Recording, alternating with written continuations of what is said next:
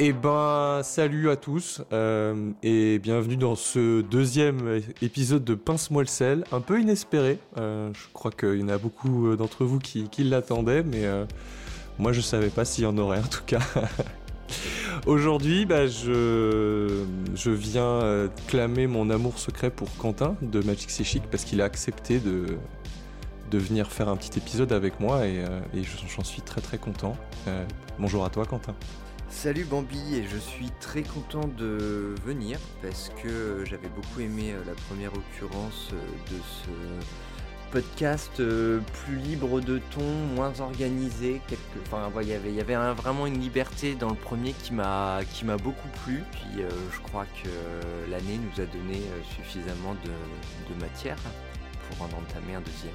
De sel à moudre. Tout à fait. Alors aujourd'hui, on est là pour parler de Dominaria Remastered, un petit produit qui va sortir le 13 janvier 2023. Présentation rapide du set, euh, on est sur euh, une extension du coup qui sera exclusivement composée de rééditions. Euh, je vais vous donner globalement les prix que moi je vais faire à ma boutique, comme ça ça vous donnera à peu près une petite base. À ma boutique, on va faire le booster à 8 euros, ce qui fera à peu près la boîte à 160 euros parce qu'on fait des petites réducs. C'est une extension qui est faite du coup, comme je disais, de réédition pour le draft, puisque c'est une boîte de 24 boosters, en tout cas c'est la logique quoi. On en reparlera plus tard, mais c'est une extension qui est remplie de très très bons reprints, en tout cas des reprints qui étaient attendus euh, par pas mal de gens je crois. Pour vous donner à peu près une idée, le set est composé de 261 cartes, mais on a à peu près 450 prints différents parce que certaines cartes euh, ont jusqu'à 3 versions différentes. Une version normale, une version vieille bordure et une version full art avec une illustration complètement exclusive. Voilà pour la petite présentation. Est-ce que j'ai oublié quelque chose? Euh, Moi, j'aurais droppé déjà des noms, genre euh, Force of Will, Yogmos, mais c'est parce que j'aime pas aller dans l'ordre. C'est vrai. Urza aussi, euh, on a le droit, on a le droit au Checkland. Vampiric Tutor, même s'il avait déjà eu sa réédition. Ouais, c'est vrai qu'on a des trucs sympas. Dark Depths aussi qui peut être. Je sais pas si, euh, si encore des joueurs de Dark Depths, mais. Euh. Et est-ce que tu vas avoir des boosters collector à la boutique pour rester sur le. Ouais. Parce qu'il y a, y a les deux versions. Il n'y a pas de set, il n'y a pas de booster de set que, en tout cas, j'ai pas vu passer euh, d'informations là-dessus, mais il me semble qu'il y avait des boosters collector qui sont ceux dans lesquels on va les versions euh, qui font rêver tous les pimpins de l'extrait. ça y est, ça commence. Euh, figure-toi que nous, à la boutique, en tout cas, on ne pouvait commander que des boosters de draft en anglais, en français, et des boosters collector exclusivement en anglais. Pas de booster collector en français. Ok. Et du coup, euh, tu t'en as pris, tu vas les ça va être à combien? On anticipe un peu, mais, mais ouais, on en a pris, on en avait pris une petite quantité. On, reviendrai, on, en reviendra, on y reviendra plus tard, je pense. Mais j'en ai pris une petite quantité. et euh, avec les annonces, évidemment, on a monté un petit peu nos, nos, allocations. Mais bon, ça, je crois qu'on en va reparler après. Euh, alors, avant de parler des choses qui fâchent, de rentrer dans le vif du sujet, je te propose un petit exercice mental comme j'aime bien faire. On met de côté le prix du booster, on met de côté le, le contexte. Qu'est-ce que tu penses de ce set? Euh, Bah, ça défonce. Enfin, en vrai, euh, c'est un peu un produit euh, tel que euh, qui répond à plein de trucs en fait. Et moi, c'est ça que j'aime bien dans, ce produit, c'est que dedans, je pense que ça va être un environnement de draft assez assez divers, assez powered à cause des cartes qu'il y a dedans. Et du coup, c'est un set qui propose des staples, des staples de DH entre autres, et des cartes qui pouvaient être un petit peu pénibles qui avaient pris, euh, qui avaient dépassé leur quinzaine d'euros, quoi, qui vont peut-être redescendre un petit peu grâce à ça. Donc c'est trop cool. Enfin, vraiment ce set. Euh, j'ai pas regardé dans le détail les cartes pour le limiter parce que je laisse ça à des gens plus plus experts sur ce genre de format comme Coucou Liland. Tout à fait. Euh, non non, c'est un set que j'aime bien. En plus, c'est un set qui est resté à 260 cartes. Ça c'est cool. Ils, tu vois, ils ont pas monté à 340 les sets, euh, ce genre de set de réédition où ils montent le nombre de cartes trop haut, ça dilue forcément le, potentiel de toucher de la value. Là, on parlera, il y en a aussi, mais, euh, mais là, 260 cartes, je trouve ça rond quoi, comme, euh, comme chiffre. C'est pas trop quoi, c'est pas 300. 261 pour être exact, du coup c'est un petit peu moins rond. parce que c'est impair et j'aime pas les chiffres impairs, mais on s'en fout. Euh, je partage ton avis là-dessus. C'est vraiment un set qui euh, fait envie en tout cas. Enfin, c'est chouette. Il y a vraiment plein de super reprints. on en a parlé tout à l'heure, mais il y a des cartes comme Contresort ou Ange de Serra que on a du mal à, du mal à acquérir, qui sont des cartes très puissantes. Non, je plaisante, mais évidemment, euh, non, il y, a vraiment des cartes super chouettes. Euh, moi, j'ai vu notamment les, les cycles land, mais qui coûtent, euh, qui coûtent 2 mana incolore. C'est con, mais c'est des cartes qui sont pas forcément simples à trouver et qui peuvent du coup bah, coter un petit peu pour une commune en tout cas, je veux dire. Hein. même si c'est pas des cartes ultra importantes, c'est des cartes que j'aime bien. Je m'y étais notamment intéressé pour le Dan Dan parce que bah, j'aime bien les cycles land en fait dans le Dan Dan et, et j'aime bien le fait que ça soit de l'incolore. Ça coûte plus cher, mais bon. Donc voilà, donc ouais, ouais franchement c'est un, un, set qui est hyper intéressant. Je trouve ça un petit peu dommage qu'ils aient mis Shivan Dragon encore, mais bon. Je suppose qu'il faut bien faire plaisir aux joueurs de limité, que c'est con, mais je pense que c'est une carte qui est hyper forte en limité, euh, Dragon Shivan. Ouais, bah, en, vrai j'en sais rien. En fait, dans un set où il y a euh, Lyra Dawnbringer, qui est euh, Vol, First Strike, qui du coup en fait, alors certes elle est, elle est mythique, mais euh, en fait, comment du coup une 5-5 qui peut se pumper étant rare, alors qu'elle coûte un de plus et que, je sais pas, ça aurait pu être une Enco peut-être. Mais j'en sais rien. Après, moi, ça, je n'ai pas de. J'ai pas les connaissances suffisantes en limité pour avoir euh, un avis intelligent là-dessus. Après. Euh, mais. Vas-y, je t'en prie. Mais ouais, ma question, c'est pourquoi en rare hmm parce que c'est une carte qui historiquement a toujours été rare et euh, je sais pas, je me dis que voilà quoi. Comme dirait euh, comme dirait Nox, euh, c'est un peu vieux con remaster donc tu sais il fallait qu'il y ait le Shivan Dragon, tu vois, c'est C'est vrai. Bon OK. Bon là on a fait la partie rigolote. Alors est-ce que tu veux nous parler un petit peu du contexte de cette extension? Ouais. alors c'est une extension qui a été annoncée il y a un bout de temps en fait. C'est une extension qui a été annoncée avec Dominaria Uni, euh, qui, à l'époque, euh, moi, me, du coup, m'intéressait pas mal. Euh, je me disais, même en fait, je m'attendais à une, extension avec un peu moins de, de cool cartes dedans, de cartes clés de DH comme la bibliothèque Sylvestre par exemple. et je me disais, c'est cool. Sauf qu'en fait, depuis, on a eu une fin d'année qui était l'exacerbation de tout ce qu'on a vécu depuis 2020 c'est-à-dire l'accélération de Magic et l'accélération des sorties à Magic. Là, sur la fin d'année, on s'est tapé quand même coup sur coup Dominaria Uni. Euh, juste après, on a eu euh, les Warhammer 40 000. On a eu Jumpstart 2022. Euh, enfin qui ont, euh, pardon, qui sont arrivés après, mais il y a eu la guerre fratricide. En fait, j'en passe à côté des extensions principales. On a eu le calendrier de l'avant Secret Lair. Alors c'est un Secret Lair, tu vas me dire c'est un produit différent. Sauf que euh, ça c'était vraiment le produit cool de la rentrée, enfin de de l'annonce des 30 ans de Magic, dont très peu de personnes ont pu profiter parce qu'en 40 minutes c'était sold out. On a eu. Et, là, je prends que les annonces positives. Vas-y, je te rends le. Ouais. Non, c'était juste pour parler de, de, ce Secret Lair là. Je, pense que c'était le seul truc qui m'avait hypé vraiment de, de toutes les annonces qu'on a eues dernièrement sur. Alors, je vais peut-être pas dire sur ces dernières années parce que c'est pas vrai, mais. Euh, depuis le temps que je vois les joueurs de Yu-Gi-Oh! avec leur calendrier de l'avant, avec des cartes dedans, je t'avoue que j'étais un peu jaloux. Et, euh, et quand ça s'est sorti, j'étais vraiment très content. Parce que je me suis dit, enfin, un produit quand même hyper stylé.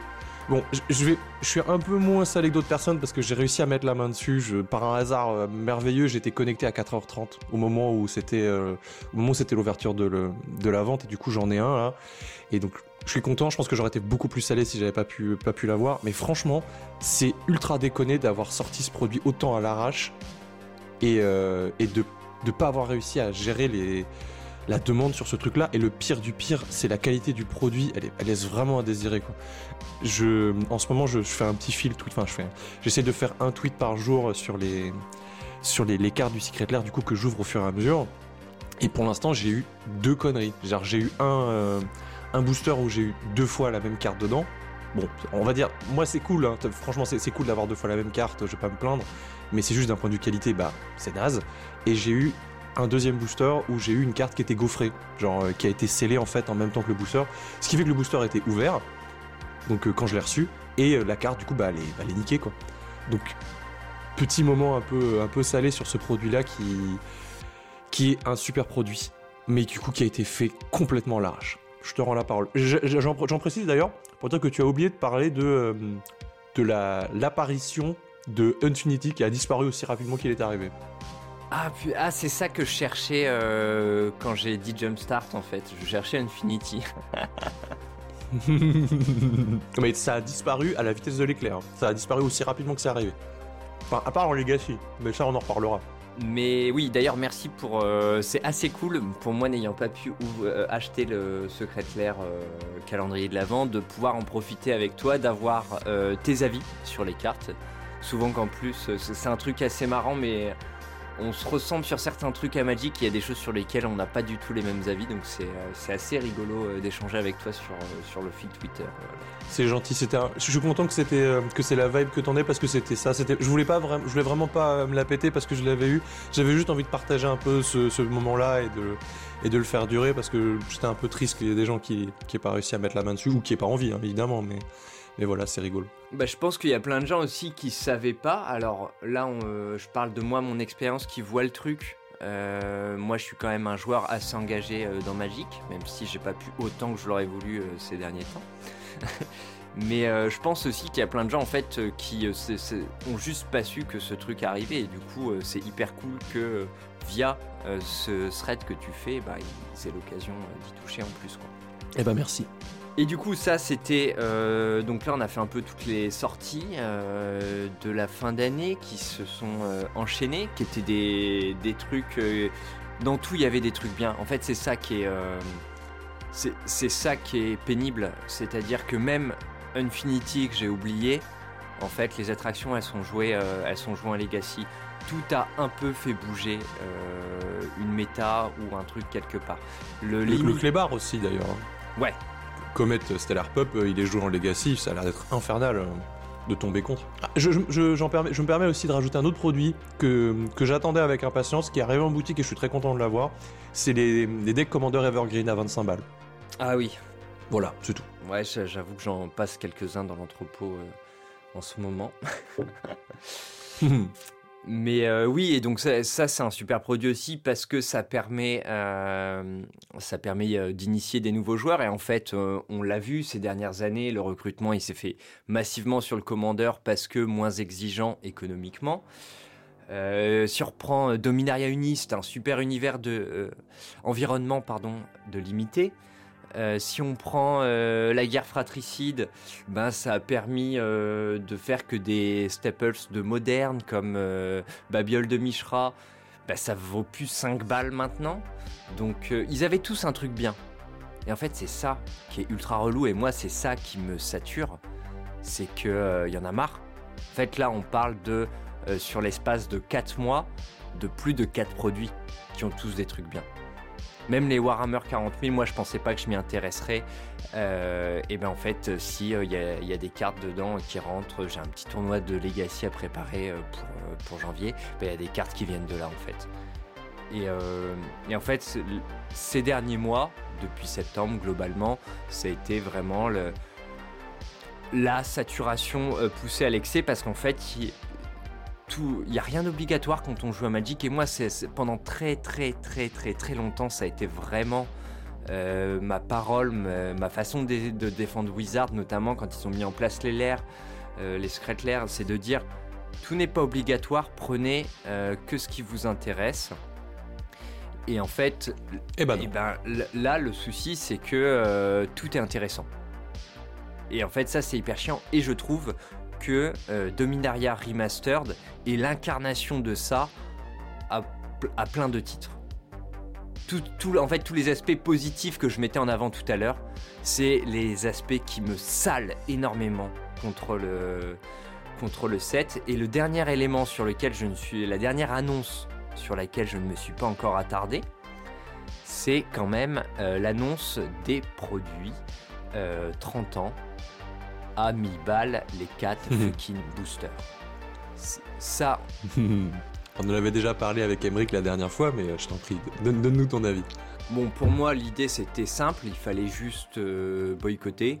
Euh, c'est un produit qui est inadmissible, qui n'est pas fait pour les, qui n'est pas fait pour les consommateurs de base, qui est fait pour pour les beaufs en qui payent, qui, qui payent des bouteilles de champagne 1000 balles en boîte de nuit.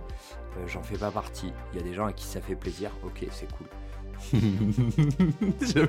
L'image est vraiment très drôle quand même. En fait, j'ai du mal à associer le mec qui va en boîte et le, mec qui joue. Euh, c'est un peu comme quand tu jouais à, Magic dans la cour de récré, mais au sol, tu sais, 100% sleeve. Bah lui, il joue euh, en boîte de nuit avec ses proxys à 1000 balles euh, dans, son, ses rails de coke et des flaques de champagne sur la table dans la boîte. mais oui, oui, c'est le, le bourgeois bourrin. Je sais pas si tu vois, si tu vois cette figure. Et d'ailleurs, c'est le genre de mec qu'on voit pas trop en magasin. Tu vois, moi, c'est vraiment le joueur que j'imagine avoir sa petite commu autour de lui. Que des gens qu'il a initiés, mais qui gardent, tu vois, un petit peu en dessous de lui. Euh, à qui il donne pas tous les tricks, à qui il donne pas tous les sites sur lesquels aller se renseigner, pour garder une forme de domination sur son groupe. Tu vois ce, personnage odieux? Ah ouais, t'en es, T'en es là, quoi. On est un peu dans l'espèce de cours des miracles, quoi.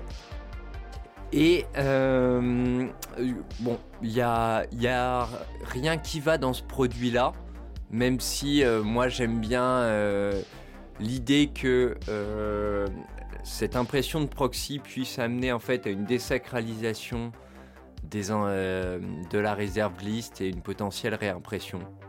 C'est une chose à laquelle j'ai envie de me raccrocher je me dis que ça, va impacter le marché secondaire, ça va faire chier les spéculateurs, tant mieux, je les emmerde. Enfin, vraiment, la spéculation, j'ai des copains qu'en font, euh, enfin, qu'en font. Eh ben, on vous emmerde, voilà. Non, mais voilà, je, moi, je, moi, ce que, en fait, quand j'achète une boîte, c'est pas pour la revendre euh, plus cher plus tard parce que euh, parce qu'il y a de la hype dessus. Moi, quand j'achète une boîte et que je la garde, c'est parce que je veux l'ouvrir avec les potes et que j'ai envie de la jouer. Bah c'est ça, c'est pour se faire plaisir, on est là pour jouer. C'est un jeu, enfin, je, le répète souvent, mais Magic c'est un jeu, c'est fait pour être joué, c'est pas fait pour faire de l'argent dessus ou ce genre de choses quoi. C'est. On a tous les deux un copain belge qui, qui dit euh, Non, mais les gars, on est quand même des grands garçons de 30 ans qui jouent avec des dragons dessinés sur des bouts de carton, quoi. Bah ouais, c'est bah clair. Donc, voilà, bref, euh, pour revenir à ce produit 30 ans, ça a été un énorme bashing comme prévu. Et en fait, moi là, j'ai une, euh, j'ai une théorie.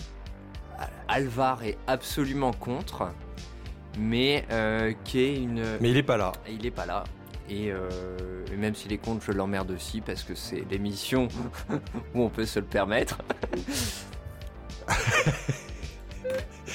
non, je t'aime, Alvar. C'est l'émission, on emmerde tout le monde, faites pas chier, ok?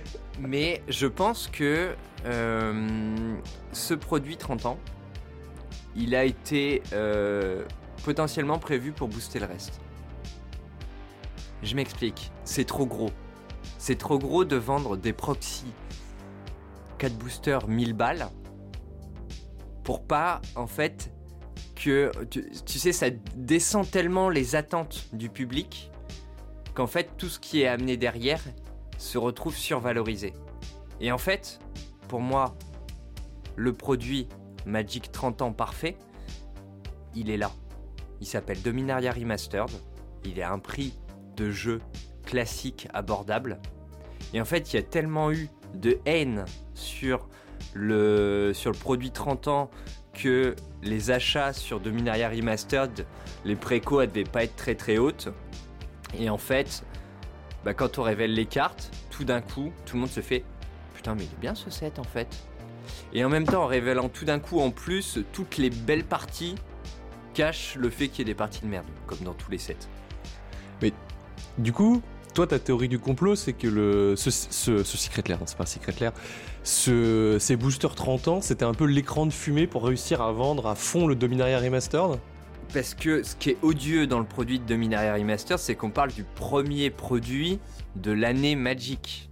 Ça sort le 13 janvier. Ah putain, mais tant En fait, la nouveauté, normalement, c'est euh, fin du mois de janvier, début du mois de février, le premier set de standard. Et là, en fait, on va nous assassiner direct avec un set qui est un peu plus cher que la normale, mais en même temps, il est tellement plus en faveur des joueurs que euh, le produit précédent qu'on va y voir que du feu, ils vont être sold out en 2-2. T'as shortcut ma, ma prochaine question, tu fais chier. Et ouais, non, là, c'est pour moi, c'est vraiment euh, du marketing capitalisme euh, Regarde, oh. sublime, tu vois. Enfin, c'est des génies. Ok. Ah, ok. Moi, ma théorie du complot, elle était vachement moins vénère que ça. Enfin, elle était plus rigolote et un peu plus légère que ça. Vas-y. Sur le- les, les boosters 30 ans. Alors, j'avais tweeté, donc je vais. Genre, je vais. J'adore faire ça. Je vais m'auto-tweet. Je vais m'auto-citer, tu vois. Je vais... Ah, c'est un peu comme les mecs qui se retweetent ou qui se, qui se like leur propre tweet. Alors, en gros, ma théorie du complot nul, c'était de dire que Wizard, ils, sa- ils savent qu'ils peuvent rien faire pour la, la réserviste. Ils sont coincés, mais il y a des gens chez Wizard qui veulent que les joueurs y aient accès. Ils peuvent pas non plus parler des proxys, parce que bah, pour des raisons évidentes, en bah, c'est contre-productif pour eux. Alors du coup, dans un ultime effort, ils développent en secret un produit. Un produit qui énerverait tellement de joueurs et les collectionneurs et tout le monde, tout le monde s'unirait contre ça et développerait d'autant plus les proxys. Ce qui ferait que l'entreprise serait ruinée et discréditée, mais au moins, tout le monde aurait accès au P9 et au bilan. Et ce sacrifice ultime, il le ferait pour le bien commun. Ça me rappelle deux mangas, euh, enfin un très bon animé et euh, un manga mauvais parce qu'il a repris euh, la fin du très bon animé. Mais oui, oui, c'est ça aurait été beau. Mais vas-y, balance. Mais non, ça, balance, balance. ça spoilerait la fin de des deux en fait. Ah merde, ah bon. Ah bon bah merde alors. ok très bien. Mais voilà, ça c'était ma théorie du complot un peu nulle. Je sais bien que c'est faux, mais ça me faisait beaucoup rire. Et en fait, quand il pense, et si tu pousses vraiment, mais alors, bon, déjà, ma théorie du complot, elle est un peu, euh, elle est un peu abusée, mais je pense qu'il y a des éléments de marketing qui ont quand même été appliqués comme ça. Mhm.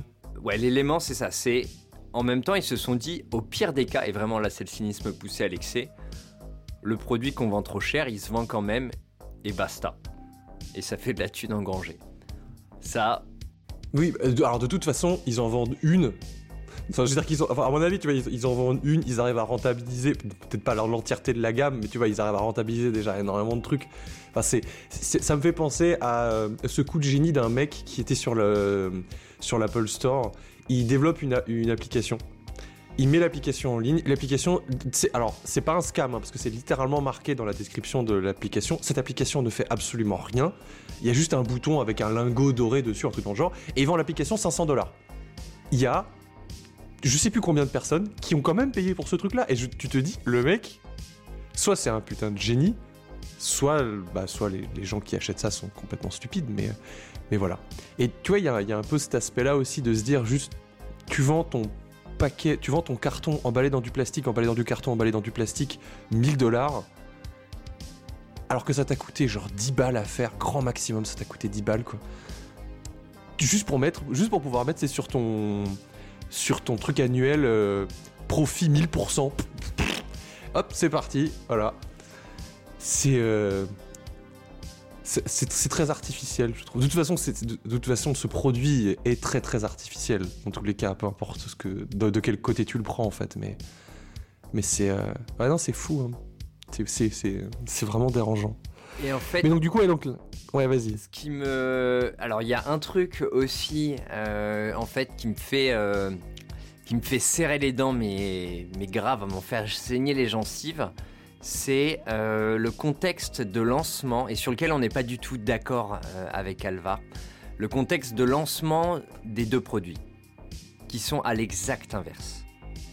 C'est-à-dire que le produit 30 ans, ils sortent la fanfare. Ils font une émission dessus. Euh, ils en parlent vraiment, ils, ils lancent le truc, ils mettent les moyens marketing. Et je pense que toute cette, euh, tout cet orchestre autour a fait que ça a décuplé la haine que les gens ont eue pour cette manœuvre. En même temps, vu le prix auquel tu vends ton produit, tu peux te permettre de mettre un petit peu dans le marketing parce que de toute façon, tu sais que tu seras rentable. Ouais.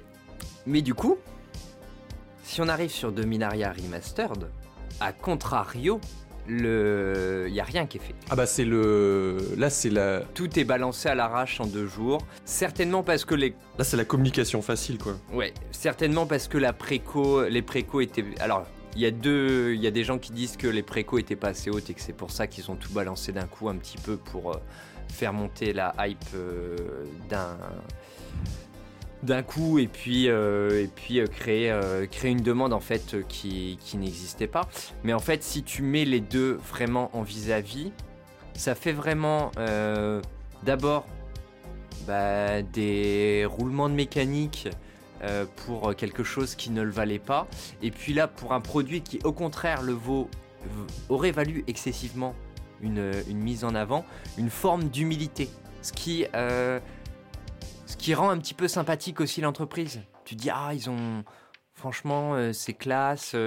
ils font un truc où ils nous balancent des super produits, mais c'est normal pour eux, donc ils n'en parlent pas. Ah, toi, tu vois de l'humilité? Moi, je vois un peu de perfidie dans ça. Oui, enfin, tu, tu, vois de la fausse humilité, quoi. Ouais. Ouais, ouais. Ah, moi, je vois du, du, laxisme total. Je, moi, je pense pas. Je pense qu'il y, y, a une forme de calcul. Ok. Parce qu'ils savent aussi que la dernière fois qu'ils en ont fait des caisses, hmm. volontairement, pas volontairement, euh, ça leur est retombé dessus. Là, encore une fois, on a cité quelques cartes en intro, mais, euh, mais je peux les reprendre euh, sous les yeux. Euh, il y a des cartes quand même comme Sneak Attack ou No Mercy, mm. voilà, qui valaient leur petit billet, alors qu'ils sont des cartes plutôt euh, compétitives euh, dans le DH. Je pense qu'on est à peu près d'accord, mm. mais qui peuvent rentrer aussi dans des builds un petit peu moins optimisés et qui en fait sont pas dans tous les decks parce que c'est des cartes que tout le monde pouvait pas se permettre d'avoir. La bibliothèque sylvestre, c'est incroyable. Après là, on parle que des c'est une mauvaise. On parle que des mythiques, mais euh, si on arrive sur, euh, si on descend un petit peu euh, dans les rares, opposition. Opposition, c'est, moi je trouve que mmh. c'est une carte hyper importante, hyper intéressante pour pour apprendre à jouer combo ou pour apprendre à des gens à jouer combo parce que ça te ben, opposition, ça faisait un bout de temps qu'on l'avait pas vu quoi. Gamble, elle est Risque tout, en français, pardon. Risque tout, elle est, elle est rééditée régulièrement, mais c'est une super carte en fait. Pour, euh, pour un rouge, euh, c'est quand même, euh, quand même une carte que tout le monde ne pouvait pas se permettre d'avoir avant ça. Ouais, c'est une carte qui a Hellbent Entomb. Après, même au niveau des communes, hein, là tu parles des rares, mais même au niveau des communes, il y a des bons reprints. Je vois Chaîne d'éclair, je vois Peregrine Drake. Je rigolais tout à l'heure avec Counterspell, mais on a aussi Impulsion, qui sont des cartes qui sont jouées, Deep Analysis aussi, enfin analyse en profondeur. On a plein de petites cartes comme ça aussi qui sont rééditées. Moi, c'est ça que j'aime bien aussi des fois. C'est pas que les grosses mythiques. Oui. C'est des fois, c'est juste des fois les downgrades. Je trouve ça super chouette. Les cartes qui passent de rare à unco ou de unco à commune. Je trouve ça hyper chouette. Mais des fois, juste juste des petites communes qui sont rééditées. Est-ce qu'on n'a on a pas parlé de Elvish Spirit Guide? Carrément. Carrément, qui a été reprint euh, genre Jamais. Là, j'ai sous les yeux, ça, vient de Alliance, de Master Edition 2, mais c'était une édition qui était en ligne, et Dominaria Remastered, et c'est tout. C'est le premier reprint de Elvish Spirit Guide. Trop bien. High Tide High Tide Carrément. Enfin voilà, il y a, plein, de, plein de petites cartes aussi qui sont Il y a plein de grosses cartes évidemment qui valent des gros sous, mais il y a aussi des petites cartes qui commençaient un peu à, commencer à coter un peu quoi pour des communes. C'est tout ça pour dire quoi au final? Tout ça pour dire que euh, c'est un produit qui est hyper chouette, qui à mon sens, a été juste balancé comme ça, à ton sens, il y a plus un côté perfide et manipulation, euh, que j'entends aussi. Hein. En vrai, je, pense que c'est très, possible aussi. Je pense surtout qu'ils ont dû... Euh, euh, ils ont dû réajuster un peu leur stratégie après le backlash sur, le 30e anniversaire.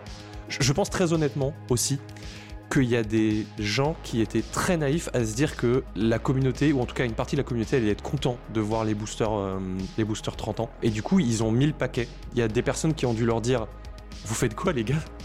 Et euh, les mecs qui étaient là, genre, mais non, mais la communauté va être super contente, vous allez voir, ça va être super, euh, ça va marcher de ouf, on y croit à fond, nous, on y croit, on y croit, on y croit, il faut que vous y croyez aussi. Du coup, bah, de toute façon, je suis ton N plus 1, donc ferme ta gueule. Et, et du coup, après, il y a eu cet énorme retour de bâton où euh, il y a des gens qui ont dû perdre leur poste. Et, euh, et, du coup, il y avait ce produit après Dominaria Remastered où ils étaient là, genre en mode bon, bah on a fait assez de bad buzz euh, pour le moment, donc on va laisser couler un peu le truc, on va le laisser sortir. De toute façon, il était prévu, ça fait deux ans, je dirais, qu'ils travaillaient dessus. Donc, à un moment ou à un autre, quand t'as passé deux ans sur un produit, bah, tu peux pas juste, juste le mettre à la poubelle, quoi. Euh, et, voilà, je, pense que le, contexte, en tout cas mon explication ce serait ça pour Dominaria Remastered. Surtout que du coup, je suis en train de penser à un autre truc un peu con qui a rien à voir, un sujet dont on n'a pas abordé aussi sur Dominaria Remastered. Du coup, on a eu zéro spoiler venant de la communauté. Non, effectivement. Pourtant, ils auraient pu, même euh, rien qu'avec les arts alternatifs, hein, il y, a des choses hyper bien qui, sont faites dessus. Il y, a des, y a des univers graphiques euh, hyper cool. Et, ça, c'est énervant aussi, du coup. oui. Bon, je partage pas ton avis parce que je trouve les illustrations très moches en full art, mais c'est une autre histoire. Mais euh, même moi, j'aime pas les, euh, j'aime pas le old, frame, mais je sais qu'il y en a qui vont kiffer dessus. Euh, ouais, on aurait pu avoir des petites. Mais bon, encore une fois, ça aurait demandé. Enfin, vu comment ça a été spoilé, enfin, vu comment ça a été fait, genre, on a eu un tweet pour dire Ah, au fait, les gars, on va spoiler Dominaria Master dans 24 heures. Et après, il y a tout Dominaria qui arrive, puis c'est tout je pense qu'ils avaient juste pas envie de prendre le temps de demander à des créateurs de contenu de faire des spoils, genre tiens, on, te, on, va spoiler tout le set, mais toi on te donne tes illustrations, toi on donne tes illustrations, etc. Et je pense que, je pense que du coup ils avaient juste la flemme quoi. Bah, puis surtout, euh, ils sont, je pense, dans un gros questionnement. Euh, ils sont dans leur. Euh, on va partir sur une autre réserve de sel mais on sait, toi et moi et d'autres, enfin en fait l'ensemble des créateurs de contenu français, on se rend bien compte que, euh, et je pense que c'est, il, doit y avoir aussi des poches euh, aux États-Unis, hein. mais de toute façon, nous ne sommes plus euh, des alliés pour Wizard. On est là, on fait notre taf, on parle des extensions, on parle du jeu, mais euh, on n'est plus forcément aidé par, euh, par l'éditeur pour ça, parce que de toute façon, on, leur sert à rien en acquisition. Et euh, la rétention qu'on fait par rapport à ce qu'ils visent, elle est minime.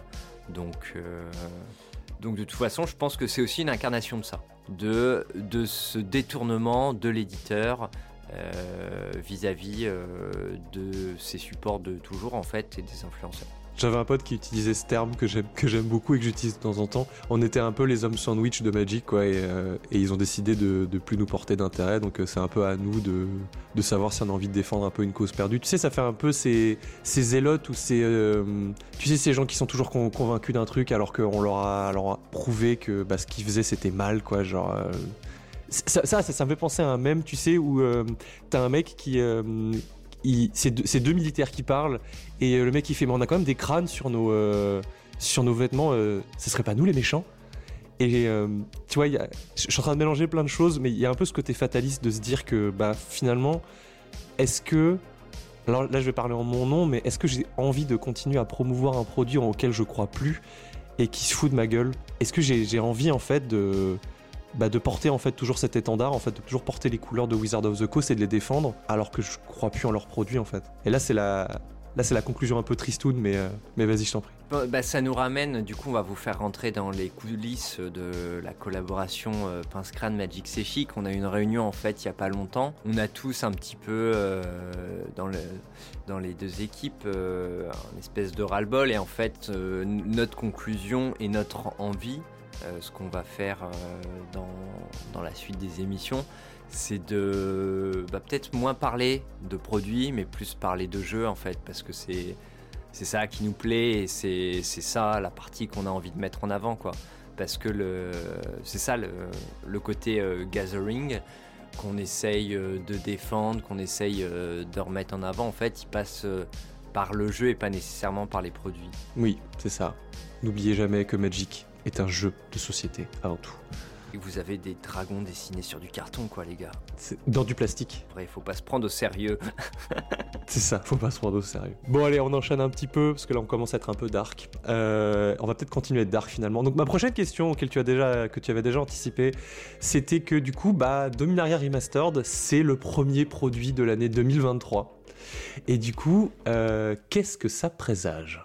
Bah moi, je, pour toi. moi, je trouve ça hyper violent. Euh, d'autant que, alors j'ai plus les annonces sous les yeux. Si vous me donnez deux petites secondes, je vais les reprendre. Euh, Ce ne sera pas coupé au montage. C'est bon, j'ai les informations sous les yeux. Donc, après Dominaria, on a Phyrexia All Will Be One, qui sera tous Phyrexian, je crois, dans la version française en février. Petite info d'ailleurs, ça a été retardé d'une semaine. Ah, tant mieux. J'ai vu un article qui m'a beaucoup fait rire qui s'appelait Phyrexia All Will Be One Week Later. Voilà, c'était pour la petite blague. Moi, ce qui me fait beaucoup rire, c'est euh, l'annonce qui a été faite concernant le second trimestre euh, de 2023 où on aura la marche des machines, la marche des machines The Aftermath globalement qui sera sur l'après. Donc déjà ça c'est rigolo parce que c'est deux extensions de standard. Oui. Donc ce sera une extension plus petite, mais vraiment là t'es chez le boucher. Ouais il en reste un peu, je vous le mets quand même. J'ai pris cette référence là et non pas Rocco Freddy. Oh bravo, félicitations. Mais donc les deux seront au second trimestre 2023. Donc deux extensions standards dans le même trimestre, c'est vraiment extrêmement violent économiquement. Et ils ont annoncé, donc toujours durant ce second trimestre, mais cette fois-ci en le donnant avec un mois, comme ça t'as l'impression que c'est pas tout à fait la même chose. En juin 2023, on a euh, l'extension moderne euh, Le Seigneur des Anneaux. Youpi Les légendes euh, de la Terre du Milieu. Alors, spoiler, il est très possible qu'il y ait un épisode de Pince-moi le sel dessus. Moi, en vrai, je suis plutôt chaud. Je, moi, les, extensions modernes Horizon, j'ai adoré les drafter. Qu'elles apportent au format, euh, bah, ça coûte beaucoup plus. Mais en même temps, à chaque fois, ça vient chambouler le format. Est-ce que le, format, par contre, a besoin d'être chamboulé actuellement? Non, parce qu'il est suffisamment divers. Et là, on, on, parle, encore une fois, que du premier semestre. Je vais pas aller au-delà euh, sur Eldren et Xalan euh, qui vont être des moments intéressants plus je pense euh, pour l'histoire. Mais euh, pour rester vraiment dans le sel, là on vous a parlé que des extensions, sans compter les extensions bonus qu'on va se prendre par-ci par-là dans cette partie de l'année, sans compter les decks de commandeurs qu'il va y avoir à chaque sortie. Sans compter les secrets l'air qui vont nous pondre aussi, qui vont nous parsemer un peu l'année avec ça, les collabs. On n'a pas parlé de Doctor Who, mais je crois que c'est 2024, je crois. Je sais plus. Oui, oui, oui, c'est vrai. Bon, du coup, on n'en parle pas. Ce sera aussi le sujet d'un épisode. Alors moi, Docteur Who, j'ai jamais réussi à, rentrer dedans. J'ai dû regarder les cinq premiers épisodes de je ne sais plus quelle saison, un truc qui était disponible sur Netflix à un moment. Bah... Et c'était pas le début, je crois que c'était la saison 4, hmm. euh, ou je ne sais plus, mais du coup... Est-ce qu'il y avait David Tennant Je ne sais plus. c'est possible. C'est pas très grave. Bah, J'en parlais vite fait parce que c'est un sujet qui me tient un peu à cœur aussi. J'ai été très fan de. En fait, c'est rigolo parce que j'ai un peu la même, la, même histoire avec Magic actuellement qu'avec Doctor Who. J'étais un très grand fan de Doctor Who pendant très longtemps. Et il y a un moment où j'ai juste lâché parce que j'ai senti qu'ils s'appartaient en cacahuète et qu'ils n'arrivaient pas, pas à, renouveler le truc. Le problème de Doctor Who, c'est qu'il y a un peu le god complexe en fait, où euh, il faut toujours que ce soit l'escalade en fait, euh, l'escalade de bah, de, des objectifs en fait. C'est euh, au début c'est on va sauver une ville d'Angleterre, on va sauver un village d'Angleterre. Après on va sauver l'Angleterre entière. Après on va sauver le monde. Après on va sauver l'univers. Après on va sauver la réalité carrément. Enfin, en fait, il y a une telle escalade qu'au bout d'un moment, en fait, t'es juste gavé. Et c'est un peu comme la montée du power creep dans Magic. C'est intéressant comme, euh, comme comparaison. C'est marrant, t'appelles ça le God Complexe. Moi j'appelle ça le symptôme Dragon Ball. Ouais, bah, en vrai c'est shonen, hein. c'est le truc shonen. Moi j'appelle ça le God Complex, mais c'est mais c'est pas en c'est pas ça du tout le God Complex, même si je enfin je me suis un peu planté parce que le God Complex c'est absolument pas ça. Même si le personnage de Doctor Who a un God Complex, mais ça n'a rien à voir. Doctor Who commence à avoir fait un peu mon deuil. J'ai toujours pas regardé la dernière saison parce qu'elle est dans un coin de ma tête et qu'il faudrait que je la regarde un jour et euh, par, honnêteté intellectuelle, mais juste j'ai réussi à faire mon deuil de Doctor Who. Et le fait de, de mélanger du coup Magic et Doctor Who, bah voilà quoi. Bon, on en reparlera quand on, quand on y sera quoi. Donc tout le début de l'année 2023, euh, on disait qu'il allait être euh, affreusement chargé quoi de encore une fois de trucs quoi. Enfin bref, Dominaria Remastered donne le ton en fait au final. Et euh, il y a un truc aussi dont on parle pas et qui en fait est aussi une, tension supplémentaire qui est en train de s'exercer sur les joueurs et je pense qu'on peut rester dessus aussi, qui va me faire revenir sur un élément qu'on n'avait pas évoqué d'ailleurs dans les sorties de cette année. Euh, c'est l'Organize Play. Pardon Parce que l'orgue... Alors, je pars de très très loin, mais tu vas voir que je finis toujours tel un petit kangourou. Euh, je saute haut, mais je retombe sur mes pattes. Vas-y, je t'en prie. Parce que l'Organize Play, euh, moi je peux pas y participer en ce moment. Mais, euh, mais quand je peux, j'essaye de goûter un peu. Euh, je, fais des tournois avec les copains.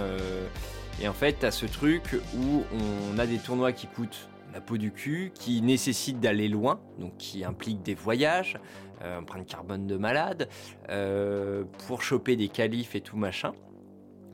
Et en fait, euh, l'organize play, est-ce que tu donc je pense que toi tu suis pas trop parce que c'est pas trop ton kiff. Pas du tout. Le Magic compétitif, t'en fais un petit peu de temps en temps, etc. Moi, je suis impliqué un petit peu dans le, dans le moderne. Sauf que, en fait, l'Organize Play, pendant longtemps, il a eu euh, comme euh, figure de proue, on va dire, comme format de proue même, euh, le standard. Oui. Le standard n'existe plus actuellement. Bah, enfin, il y a Magic Arena, Quentin, qu'est-ce que tu racontes? Oui, mais les tournois, est-ce qu'ils se font sur Magic Arena dans l'Organize Play? Oups Non. Et en fait, il y a le petit frère du standard qui vient prendre sa place, et un des formats qui est en train de qui est en train de se développer de plus en plus, alors qui va pas demander beaucoup d'investissement aux joueurs de moderne, euh, c'est le pionnier. Mhm. Et en fait, dans tous les produits qui sont sortis en fin d'année, je t'ai dit que j'ai retombé sur les pieds, il y avait les pionniers Challengers Deck aussi. Ils sont toujours pas arrivés en boutique. Hein. Qu'on n'a pas cité. Qui sont. Euh, qui étaient en date de vendredi normalement. Ils sont toujours pas arrivés en boutique. Bah, je sais pas si tu les as vus chez Play-in, mais moi je les ai pas vus à Auxerre. Euh, moi j'en ai vu passer en entrepôt, mais qu'on a, qu'on a seulement commencé à préparer euh, pour les préco, tu vois. Hmm. Moi, moi je les ai pas reçus. Et, euh, et en fait il y a ça. Il y a ça en plus quoi. Il y a l'Organize Play, ça coûte de l'argent. Il y a ce développement du nouveau format du Pionnier bah, qui trust un petit peu pas mal de choses. Euh, qui trust euh, les tournois, qui... Euh, je pense qu'il y a des joueurs très compétitifs, ils s'en foutent d'avoir des decks attribués, etc. Ils sont pas attachés à un format. Les grinders, de toute façon, ils ont des poules de cartes, ils se prêtent les cartes entre eux. Et puis, moi, tu vois, je suis un peu attaché au moderne. Quand j'ai des copains qui, qui disent Ah bah là, je vais faire moins de moderne, euh, pour, euh, pour aller faire du, du, pionnier parce que je vais à Sofia euh, à telle date, machin, bah du coup tu te retrouves avec 3-4 personnes en moins qui viennent dans ton dans ton Magic à toi, semi-compétitif, et ce qui fait que les soirées où vous étiez 20 faciles en FNM, bah, vous vous retrouvez à 12 parce que les autres ils sont en train de train l'organize play. Et du coup, bah en fait, après, les magasins ils font plus payer le même prix euh, l'entrée au tournoi parce qu'il n'y a plus assez de monde en fait qui font les tournois.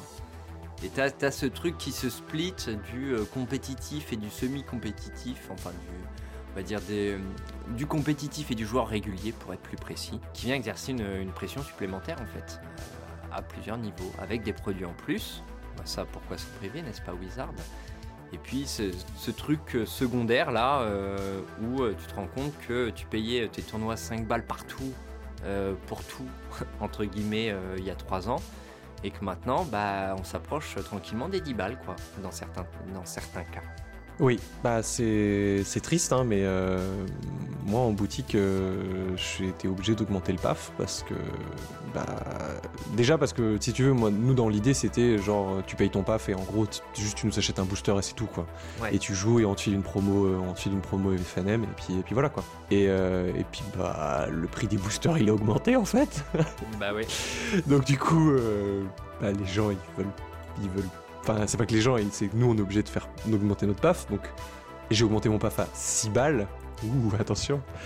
Mais, euh, mais le prix des boosters fait aussi que les gens, ils ont plus envie de, de consommer en boutique. Ils ont plus envie de venir jouer en boutique non plus. C'est un très très très gros raccourci que je fais, hein. mais il y a un peu de ça quoi. On arrive sur le. Du coup, on va encore retomber sur nos pieds. Je suis trop content parce que là, on fait des connexions de ouf. parce que tu vois, genre Dominaria, on disait que c'est un truc qui va être cool à drafter. Le prix des drafts en boutique qui va augmenter aussi parce que le prix des boosters a augmenté. Ouais. Bien sûr. Là, tu disais, toi, tu fais aux alentours de 8 euros, donc ce qui fait qu'en fait, qu'une draft, euh, globalement, pour que le minimum pour que ce soit décent, faudrait que faire payer 25 euh, euros, entre guillemets, si on compte le fait que la boutique euh, se paye un tout petit peu dessus. 24 mhm. si on prend 8 tout court et tout, mais bon, ça fait quasiment un draft à 30 balles. On en a déjà vu, ok, mais quand même. Et je reviens du coup à une question que je t'avais posée au début. Les boosters collector, est-ce que tu sais combien tu vas les vendre? Alors la boîte de collector booster, je la fais à 390 euros. Ouais. Ouais, ce qui est. ce Donc ça veut dire que les boosters, je les fais à 39 euros. Les premiers collecteurs, ils étaient à 12 balles, non? Euh, non, non, non, ils étaient, ils étaient pas à 12 balles les premiers collecteurs. Les boosters, les collecteurs d'Eldrain Ouais. Ils étaient à combien Non, ils étaient à une vingtaine d'euros. Ah ouais, déjà Bah euh, oui, non, mais c'était les, les boosters collector euh, Eldraine, c'était un peu l'épreuve du feu pour Wizard hein, quand ils les ont sortis. Y a pas eu des collecteurs à 12 balles à un moment C'est moi qui ai rêvé Je, je pense que tu as rêvé, ouais. mais c'était un doux rêve en tout cas. Bah écoute. Euh, là, je les vois à 29 balles sur internet les collecteurs boosters d'Eldraine. J'en vois à 23 balles, mais ça devait être aux alentours. C'était déjà euh, affreusement cher par rapport à des boosters classiques à l'époque. hein. Ouais. Bah en même temps, que si tu comptes 12 euros par rapport, euh, par rapport aux 3 de l'époque, tu vois, ça fait 4 fois le prix. Donc euh, c'est pour ça que je m'étais.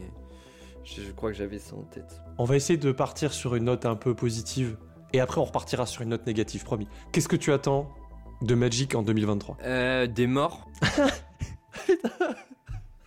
Alors, Putain je précise, j'attends des morts in-game.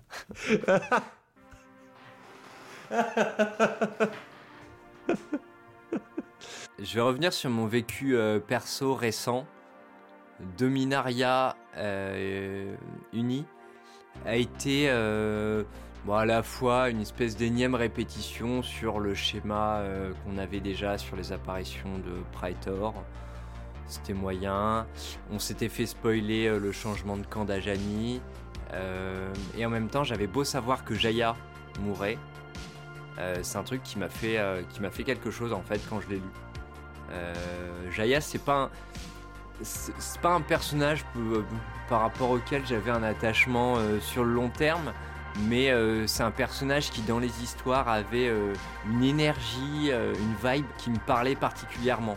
C'est un espèce de d'archétype de personnage souvent qui s'en bat un peu les couilles, mais qui sait de quoi elle parle ou knows her shit comme diraient euh, les Américains. Et euh, là qui a été, euh, enfin je trouve vraiment dans l'histoire éblouissante. Hmm. C'est-à-dire le moment, moi, il y a un truc où, où Alvar m'avait demandé de le couper dans le résumé, il dit je comprends pas ce que tu racontes.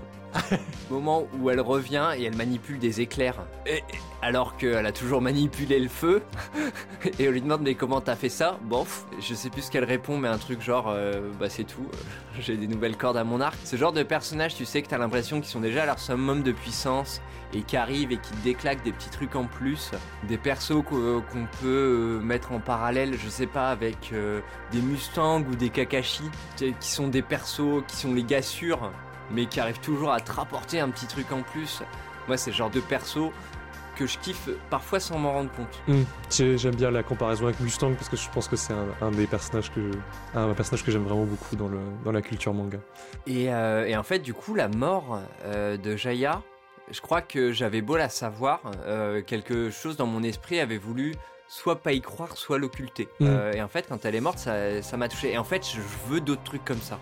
Je veux, que- dans l'histoire, je veux pas qu'on soit euh, dans les Avengers, euh, affronte les Phyrexians et, euh, et euh, globalement, on a la petite liste euh, de personnages qu'on sait qui vont devenir euh, Phyrexians, Ashiok, Angras, et ainsi de suite. Et puis, et puis il se passe. J'ai envie d'être bousculé en fait. T'as pas envie que ce soit du que ce soit tiède quoi, que ce soit tiédasse comme comme histoire. Ouais, j'ai envie d'être d'être chamboulé quoi. Moi, la mort de Gideon, elle m'a rien fait. Il mange Gideon? Ce qui m'a fait. ce qui, ce qui m'a fait de l'effet par contre, et c'est pour ça que. C'est euh, pour ça que j'avais aimé Forsaken, c'est qu'en fait les conséquences de sa mort, euh, elles ont affecté plusieurs personnages et euh, durablement. Moi, le, le lien par exemple qu'on nous fait tenir entre Liliana et Gideon, qui est un lien ultra récent qui s'est fait vraiment à la toute fin, je trouve que c'est un, un vrai truc en fait, c'est une vraie création. C'est quelque chose d'important dans le, dans le changement de caractère et de, de ligne des personnages. C'est pour ça qu'en fait j'ai envie qu'il y ait d'autres personnages euh, qui meurent. Mais des personnages importants et pas des personnages auxquels on s'attend. Mm. Jaya, là où ils ont été forts, c'est qu'ils lui ont redonné beaucoup d'importance dans la place qu'elle avait dans le combat contre les Phyrexians, parce que sa puissance de feu était une arme que les Phyrexians n'arrivaient pas à dépasser. Ça c'était incroyable, ça c'était trop cool. Et en fait, quand elle est morte, elle est morte à plusieurs niveaux. Elle est morte en tant qu'arme contre les Phyrexians, elle est morte en tant qu'ancienne amante de Joda, elle est morte en tant que mentor de Chandra, elle est morte en tant que héroïne avec de la distance et tout. Enfin, tu vois, ça c'était une mort importante. Mmh. c'était un, un, beau pilier. Mais c'est quelque chose dont je parle souvent avec, avec des potes parce que je, mange énormément de, contenu sur enfin de contenu de contenu artistique, que ce soit de la série. Enfin, je dis souvent, euh, quand je fais le, petit truc de la fin, je dis souvent que je regarde beaucoup de séries, que je joue à beaucoup de jeux vidéo, je lis beaucoup de mangas. Enfin bref, je, bouffe beaucoup d'œuvres euh, de fiction et euh, un des trucs qui revient toujours quand je suis critique en fait sur une œuvre, c'est il faut apprendre à faire mourir ces personnages. Enfin, il faut apprendre à, enfin, il faut apprendre à faire mourir des choses en fait, et des choses qui ont de l'importance pour que l'œuvre en question, elle elle soit pas plan-plan et que ça devienne pas un énième filler en fait ou que ça devienne pas euh, l'ombre d'elle-même.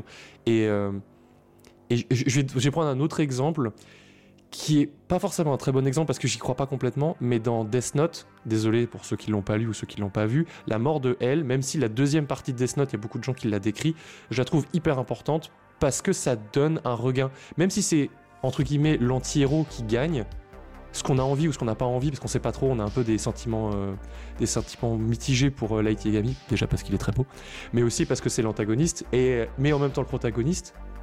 La mort de elle, elle a un sens en fait, elle a un sens qui est hyper important, qui est genre, bah, peut-être que finalement Light Yagami, bah, il est intouchable en fait. Il va réussir à devenir le dieu qu'il a, a envie d'être ou euh, qui va réussir à modeler la société comme il a envie, euh, comme il en a envie. La suite nous montre que c'est pas le cas, mais c'est important parce que ça donne cet espoir en fait, cet espoir peut-être un peu malsain dans Death Note et euh, et peut-être que tu vois aussi dans dans dans Magic, en tout cas dans Dominaria avec la mort de, Jaya, ça donne peut-être un peu cet espoir ainsi un petit peu malsain que bah, finalement en fait les Phyrexians ils peuvent peut-être gagner au final. Et c'est important quand t'as ta prochaine extension qui s'appelle juste All Will Be One. C'est du spoiler en fait, sans en être, parce que si ça s'appelle All Will Be One, c'est qu'il y a une raison en fait. Et du coup, il faut qu'il y ait des, des, milestones qui soient importantes et qui arrivent à des moments importants. La corruption d'Adjani, on peut en penser ce qu'on en veut, mais ça reste une corruption, ça, reste un, milestone important. La mort de Jaya, c'est un milestone important aussi. Enfin, il se passe des choses en fait. Il faut qu'il y ait des choses qui se passent, qui soient importantes pour paver le, bah, futur de l'histoire en fait, le, fait que ça va arriver, et juste pour commencer à ancrer dans la tête des gens que bah, ça va arriver en fait. Ouais, non, non, mais je suis, euh, je suis complètement en accord avec, euh, avec ce que tu as dit. Et en fait, ce qui est. Euh, moi, ce que j'attends aussi de, de Worldbreaker, de l'arbre que les Phyrexians du coup courra pour base, la nouvelle Phyrexia, hein, J'attends qu'il reste. Moi, je veux que je veux qu'on change le statu quo. Je pense que c'est nécessaire à Magic.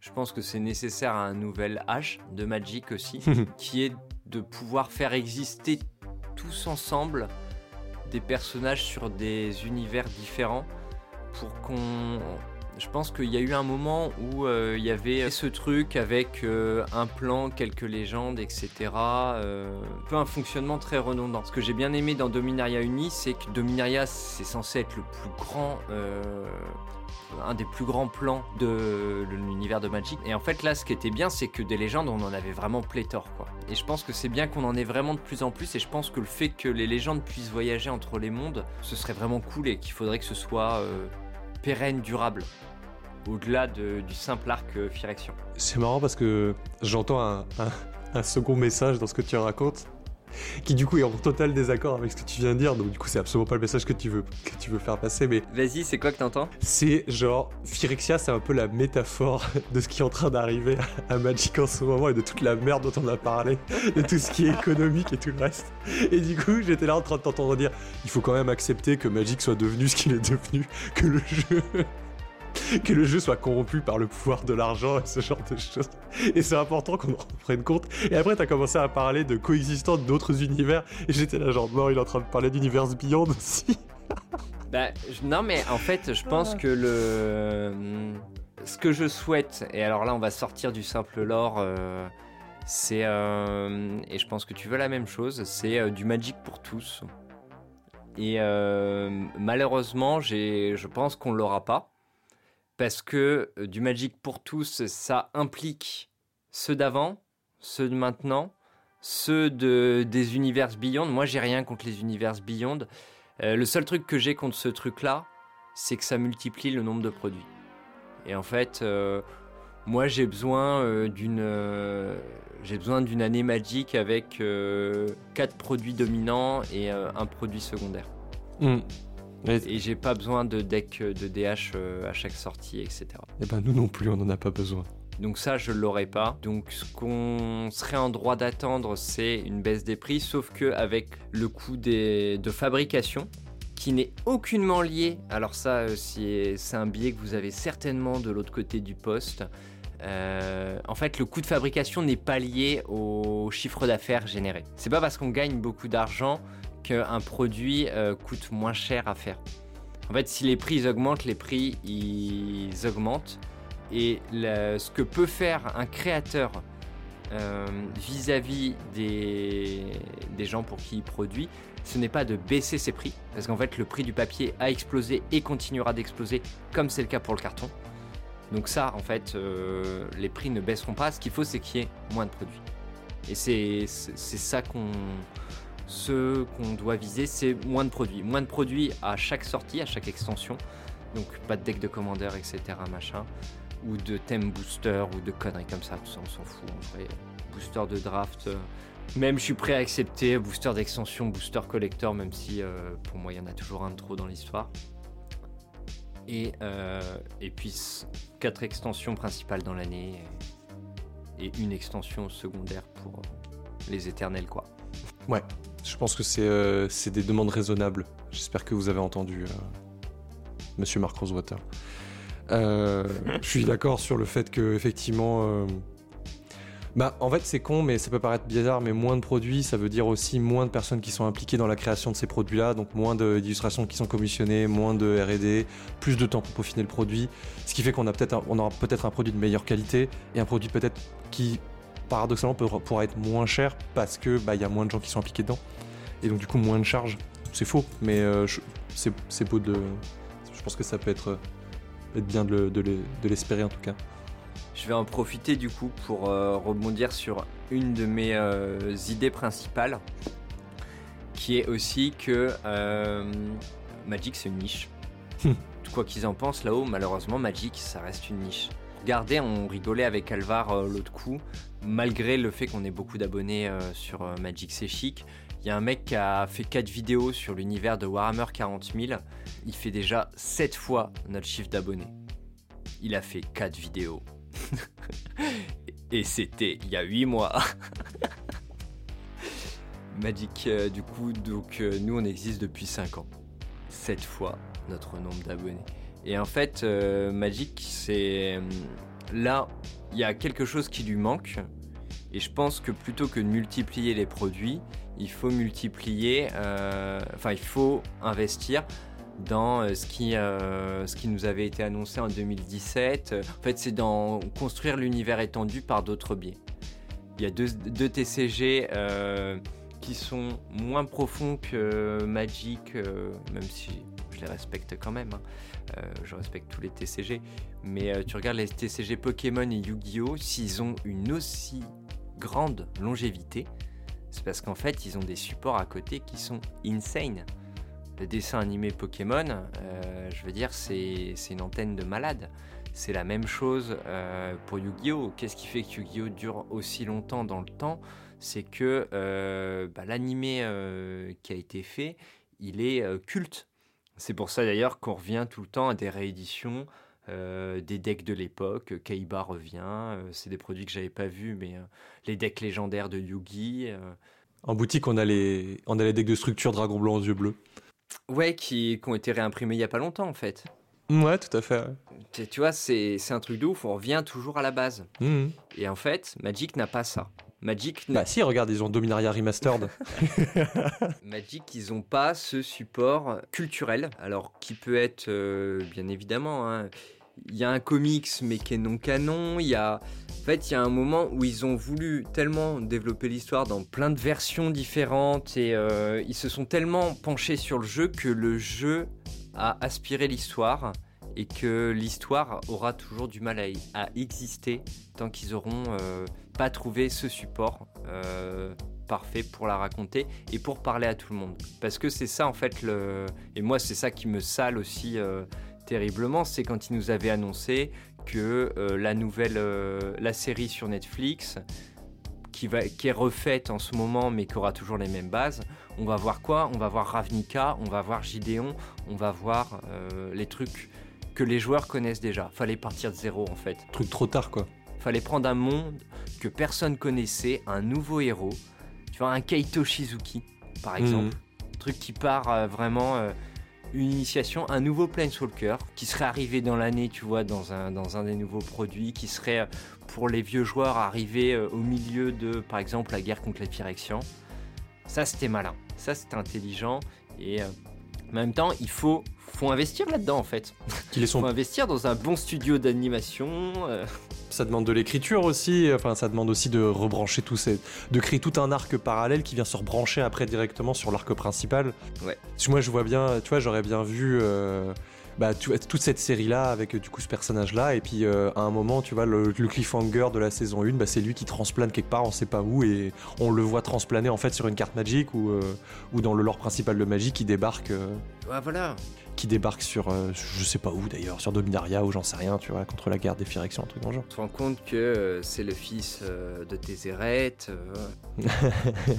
qu'il a eu avec Nicole Bolas, enfin voilà, un vrai truc. un vrai truc, un truc pour la fanbase quoi qui montre vraiment que. Bah, bon, avant de, avant de conclure, enfin, je te propose qu'on arrive à une heure qui est, je sais, l'heure, le, temps fatidique des gens euh, pour la rétention d'attention. Je voulais juste parler d'une toute petite parenthèse euh, qui m'arrive en ce moment et que, et que j'avais envie de partager avec des gens. Euh, on aura beau penser ce qu'on veut de One Piece, mais j'ai commencé le TCG One Piece. Alors, pour un peu de contexte, j'ai un peu un syndrome de Stockholm avec One Piece parce que j'ai commencé quand j'étais au collège. J'ai commencé à les acheter quand j'étais au collège et j'ai toujours continué de les acheter. Et je continue de les acheter. Ça fait, euh, bah, ça fait 15 ans maintenant que je lis One Piece. Et, euh, et c'est toujours avec moi en fait. Et du coup, euh, il y a le TCG One Piece qui est arrivé en boutique. Moi, j'y croyais pas trop. Et il y a deux mecs qui sont arrivés et qui ont fait One Piece, c'est trop de la balle, il faut absolument que vous en preniez, qu'on joue, etc. Et là, en ce moment, à mes FNM, j'ai eu 5 joueurs pour Jumpstart et 2 joueurs pour mon draft Brother War, mais j'ai eu 10 joueurs pour, mon avant-première One Piece et 8 joueurs pour, euh, la semaine d'après. Donc ça me motive un peu et du coup le, jeu est hyper intéressant. Euh, le modèle du jeu est hyper intéressant aussi. On reste pour l'instant sur un booster à 5 balles, ce que je trouve hyper intéressant. Il y a deux rares par booster avec un, qui peut être interchangeable avec une secret rare ou une super rare comme dans Dragon Ball ou comme dans Pokémon ou comme dans Yu-Gi-Oh ou comme dans Magic avec les mythiques à la place des rares quoi. Mais le système économique pour l'instant est vraiment pas dégueulasse. Les mécaniques sont hyper intéressantes pour, euh, pour de l'OP1, du coup, de la, première extension. Et je trouve qu'il y a un avenir qui est hyper intéressant pour ce jeu. Et tu parlais de, de licence forte. Et euh, on va pas se mentir, One Piece, c'est comme une licence vachement forte. Je regarde pas du tout l'animé, hein, mais euh, mais je sais que c'est quelque chose. One Piece, euh, c'est euh, cette année encore, je pense que à l'occasion de la sortie du dernier volume, euh, c'est celui qui, le, qui a dû faire le plus haut score de vente sur l'ensemble du, du, marché manga. Hein. C'est juste démentiel et en même temps, c'est tellement bien. Bah, je suis un peu mitigé parce que je viens de lire le, dernier tome, la leçon 3. Donc je vais pas en parler par contre, là, pour des raisons évidentes de spoil, bon, l'histoire va où elle va. C'est, en fait, c'est bien parce que moi, j'attends la fin. Puis là, j'ai un mec qui m'a dit Ah, tu pensais que c'était le dernier arc avant l'arc final? Donc, euh, apparemment, on est reparti encore pour 10 ans. Mais bon, ça, c'est. Non, non, non. Vraiment, on est dans l'arc final, là, actuellement. Ok, ça marche. Bah, moi, je suis au chapitre. En fait, je suis les chapitres qui sont disponibles sur le site de Glénat euh, toutes les semaines. Et euh, tu sens vraiment qu'on est à la fin. Mhm. Il y a. Il y aura, il y aura, pas 5 arcs. Bah, apparemment, il y a l'arc actuel, il y a l'arc Wano, et il y a genre l'arc suivant qui est censé être le dernier arc. Bah, apparemment, c'est un mastodonte. Ah bah ça va être, euh, ça va être un très gros arc, mais en fait, le truc c'est qu'on est passé dans un modèle où on a plus des petits arcs. Euh, on a plus des petits arcs comme à l'époque, euh, je dirais. c'était quoi? C'était Foxy, tu sais, avec le petit tournoi juste avant. Waouh, j'ai tellement oublié ça. Le rayon ralentisseur. Euh, Foxy, ça me dit quelque chose. Le Davy Backfight. Ah oui, oui, oui, oui, oui. Le Davy Backfight. Je me souviens plus de ce que c'est, mais oui. Espèce de tournoi, ouais. Le jeu pirate, ouais, où, qui, où tu veux voler des membres d'équipage. Ah oui, oui Ok, c'est bon. C'est bon, je l'ai, ça marche. Ouais, je vois. Oui, c'est vrai que c'était un tout petit arc. Ouais. Et ben, ces micro-arcs, en fait, ça n'existe plus désormais. Hmm. Oui, ben en même, en même temps, je, pense que là, ça serait un peu du foutage de gueule de faire des fillers vu les attentes que la communauté a par rapport à l'histoire. Enfin, ouais, mais on va tellement loin. Ouais, mais ça pourrait, tu vois, l'équipage est tellement grand maintenant. Il y a aussi des micro trucs racontés. Alors pas forcément humoristiques comme euh, l'était le Davy Back Fight. Hmm. Parce que si tu veux gagner, c'est une coupe afro qu'il te faut. ah putain, oui, j'avais oublié ça. le match de boxe avec le fils et coupe afro. yes. Mais euh, moi, je. Ouais, vraiment, c'est une œuvre, c'est une œuvre formidable, quoi. Moi, j'ai ma, ma patronne qui a un gamin de 9-10 ans, je crois, et elle m'a demandé si, euh, s'il pouvait commencer One Piece. Euh, et, je suis parti dans une diatribe, mon gars, à dire pourquoi est-ce que One Piece c'était bien. en fait, je vais juste résumer à ça. Pour les gens qui sont un peu sceptiques par rapport à One Piece et à tout le côté un peu loufoque du truc, euh, j'aime bien souvent le comparer à, Jojo. Je pense qu'il y a énormément d'inspiration de Jojo en fait dans, One Piece. Ne serait-ce que les fruits du démon en fait qui sont juste des stands. Mais pour moi, l'essence même de One Piece, c'est les messages hyper importants que Eiichiro Oda arrive à faire passer sur la ségrégation, le racisme, la lutte des classes. Tout ça en fait, c'est des choses qui sont tellement fortes et tellement puissantes en fait. Il arrive à glisser ça avec un, un ton tellement humoristique et à faire, à te prendre aux tripes en fait. Juste à te prendre aux tripes sur des situations qui sont juste ouf. Moi, je pense qu'un de mes arcs préférés, qui restera pour toujours dans mon cœur, c'est Alabasta et Crocodile. Pour moi, c'est un des meilleurs méchants de One Piece. Parce que c'est pas un méchant en fait. C'est juste un mec qui. Euh, c'est juste un corporate en fait, au final. C'est juste un mec qui essaie de vendre sa dancing powder euh, et il y a des mecs qui viennent, lui casser les couilles. Il a des espèces d'anarchistes qui, débarquent dans son pays et qui le font chier. Et, euh, et tous les messages qui sont dans One Piece pour moi sont, sont bons à prendre. Bon, mis à part le fait qu'avoir des gros nibars c'est fort, mais il y a des messages qui sont hyper puissants en fait dans cet animé, dans, ce, dans cette œuvre. Et, euh, et du coup, c'est pour, ça que, c'est pour ça que je pense que je continue de regarder. Mais tout ça pour en revenir du coup au TCG One Piece. Euh, je vous recommande de vous y intéresser en tout cas. Euh, si vous êtes joueur de Magic et que vous avez vraiment envie d'un bol d'air frais, de vous sortir complètement de Magic, prenez-vous une déculottée sur One Piece, vous allez rien comprendre. Le système de jeu est hyper simple, mais toute la notion de card advantage que vous aviez dans, Magic, vous la, vous la foutez à la poubelle. C'est hyper intéressant parce que c'est un condensé de tout ce que les jeux de tout ce que les TCG ont pu faire avant. Et je suis peut-être un peu encore dans la phase lune de miel, mais j'ai vraiment cette impression que One Piece a réussi à cristalliser un petit peu les, tous les aspects positifs des TCG et les mettre dans un seul. Je pense que j'exagère. Mais le système de jeu est très bon. Tu m'as tu m'as convaincu, euh, même si je l'étais déjà avant, parce que j'ai un collègue en ce moment euh, qui joue et qui m'a montré des cartes. Il y a des illus de ouf et tout. Euh. Donc euh, je pense que je vais accélérer cette initiation euh, qui m'avait euh, proposé en essayant de la faire le plus tôt possible. C'est vrai a, j'en ai pas parlé, mais un, autre point fort que je trouve hyper, chouette pour le TCG One Piece, c'est que certes il y a des cartes qui ont des illustrations dégueulasses parce qu'elles sont tirées de l'animé, mais il y a surtout des illustrations originales qui sont faites que pour le TCG et je trouve qu'il y a un boulot derrière ça qui est hyper intéressant. J'ai eu la chance d'ouvrir des, secrets rares, en, pas des super rares, parce que les secrets rares ça vaut une blinde. Mais j'ai eu la chance d'ouvrir un, Luffy en full art ou un Kaido en full art et la finition de la carte, elle est juste ouf quoi. C'est euh, super chouette. C'est euh, une illustration magnifique, un foil qui est relativement propre euh, et, des petites textures dessus. Un peu comme à Dragon Ball, tu sais, où il y a des espèces de, d'éclairs tout dorés, ce genre de truc. Mais c'est beaucoup plus discret. Enfin bref, c'est joli. On va, on va conclure. Avant de partir, est-ce que t'aurais. Alors on a, cette expression avec, euh, avec Nox au pince-crâne. Est-ce que t'aurais une dernière crotte de nez à balancer?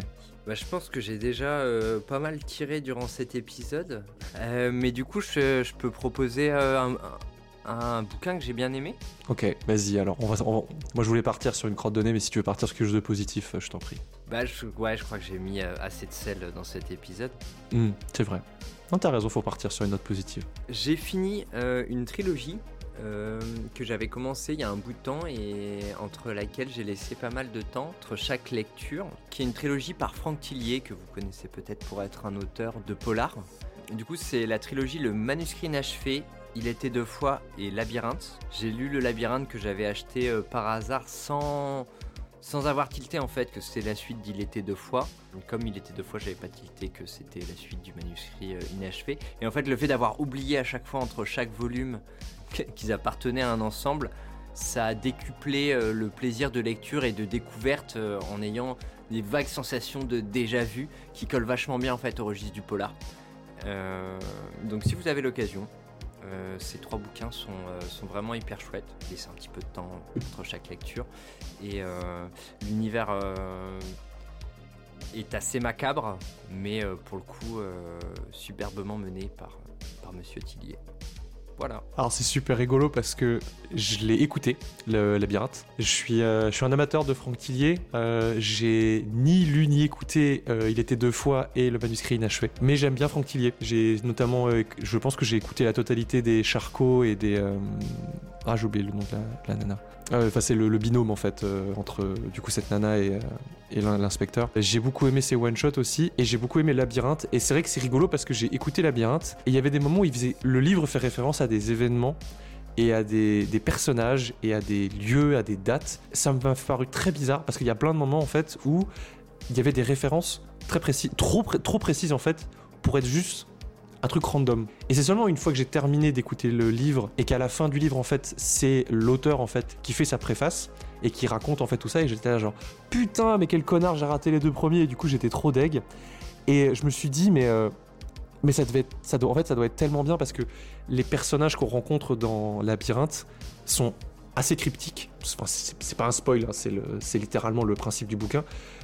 Et il y a des petits bouts qui passent de, partout et je me suis dit mais putain mais si j'avais lu les deux premiers j'aurais à mon avis j'aurais tellement kiffé lire le troisième en ayant lu les deux premiers parce que juste tu récupères des bouts de trucs qui doivent juste te gratter un coin de la cervelle et te dire putain ça me dit quelque chose. Non ça doit être rien. Et tu continues de le dire et voilà bref. Bah du coup je je ne peux que vous le recommander aussi mais ne faites pas la même connerie que moi lisez les deux premiers avant.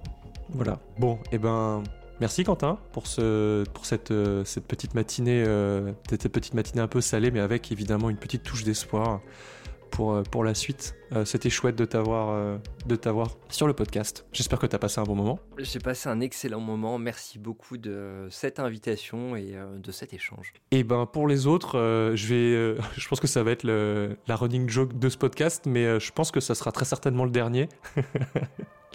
mais si vous avez envie de continuer à à m'écouter cracher du sel, n'hésitez pas, n'hésitez pas à, nous le faire savoir euh, par MP dans les commentaires. Vous connaissez la chanson, abonnez-vous, etc. Euh, et, si jamais vous avez envie de parler de quelque chose que vous détestez vraiment très très fort, peut-être qu'on pourra trouver une petite place dans Pince-moi le sel. En attendant, bah, je vous fais plein de gros bisous. Je vous souhaite plein de bons top deck et pas trop de malades. Bah, C'était euh, Pince-moi le sel avec Quentin. Des bisous à vous. Ciao ciao